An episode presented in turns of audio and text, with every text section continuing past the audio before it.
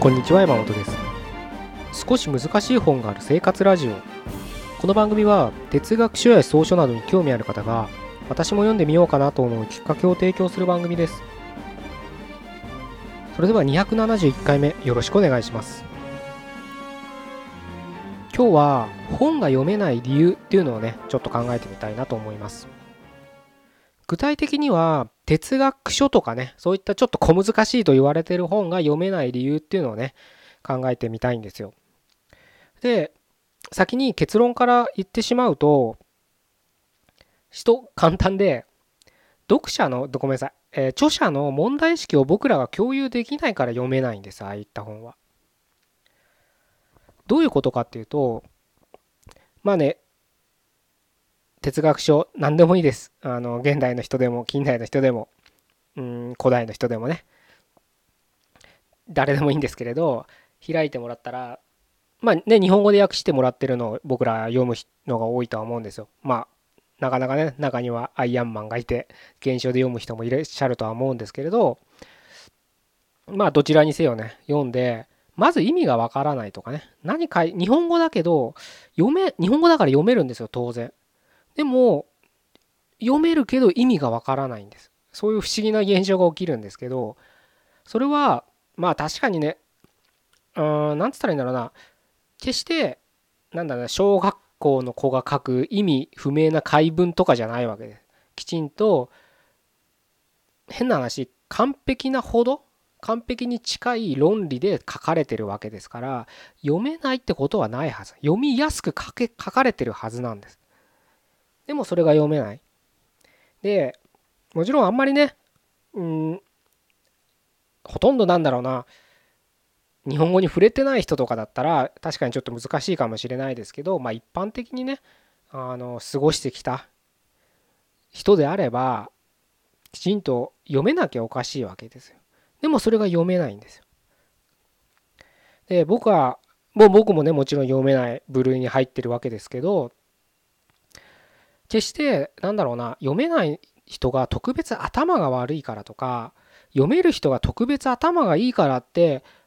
いうのもちょっと違うかなっていうのが僕の中であって それはね自分が 頭悪いっていうのは認めたくないとかそういうわけじゃなくてもっとなんか根本的に何かがあるんじゃないかなんていうふうに探してた時期があって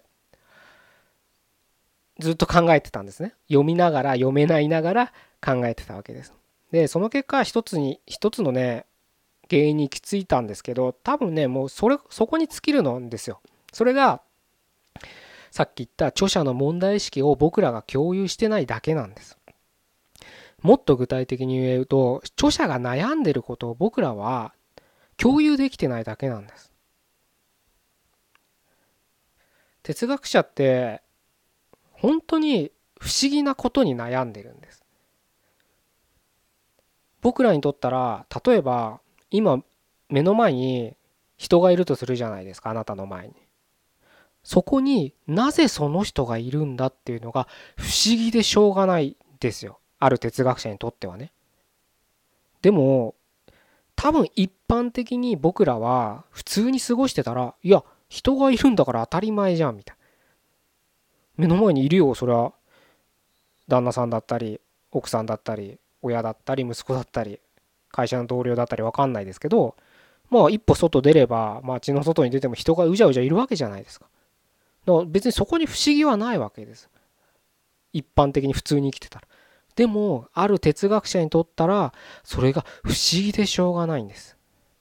存在ってものが。それは生命だけにとその人に限らず目の前に机があるなぜここに机があるんだっていうのが不思議でしょうがないんです。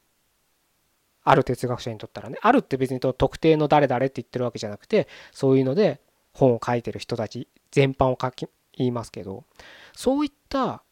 不思議を僕らは共有できてないですよね。だから読めないんです。彼らがなぜそこに不思議かがわからないんだもん。だからその彼らが紡ぎ出す言葉が読めないんです。僕は昔キルケゴールの「死に至る病」っていう本を読んでて分かんなかったんです。でまあそれはね死に至る病絶望のことを彼は語ってるんですけどそうだと思った僕は絶望したことがないんじゃないかってことで絶望してみようと思ってとりあえず本を閉じて家を出て走り出したんですよ。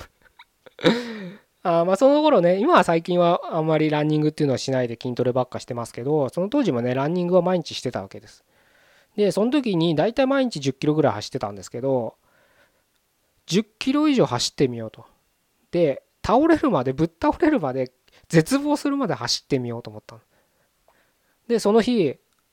28キロぐらい走ったのかな。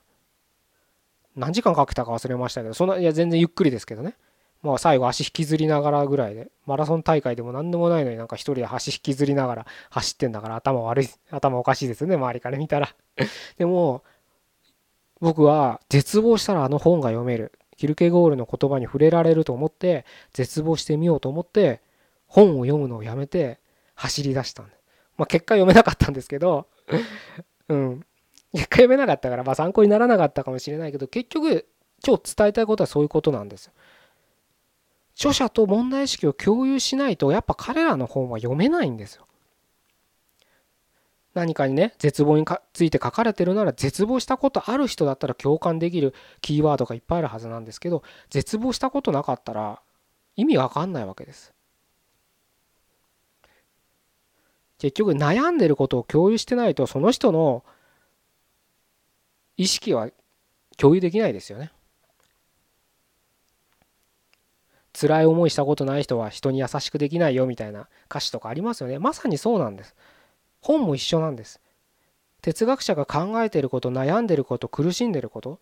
それをやっぱ共有しないと100%共有は難しいと思います。っていうかできないと思います。でも彼らがなぜ悩むんだっていうところまで僕らも持っていかないとやっぱ彼らの本は読めないんです。是非ねそういう意識でもしね読めないなんだか分かんない読んでてもつまんないでも読みたいっていう時はまずは読むっていうのも大切ですけど読む前に体をいじめ抜くでもいいですしちょっと違う視点でね、うん、著者の悩みに近づく努力をしてみてもいいのではないかなと思って今日はこういう話をさせていただきました。それじゃあ271回目以上で終わりたいと思います。どうもありがとうございました。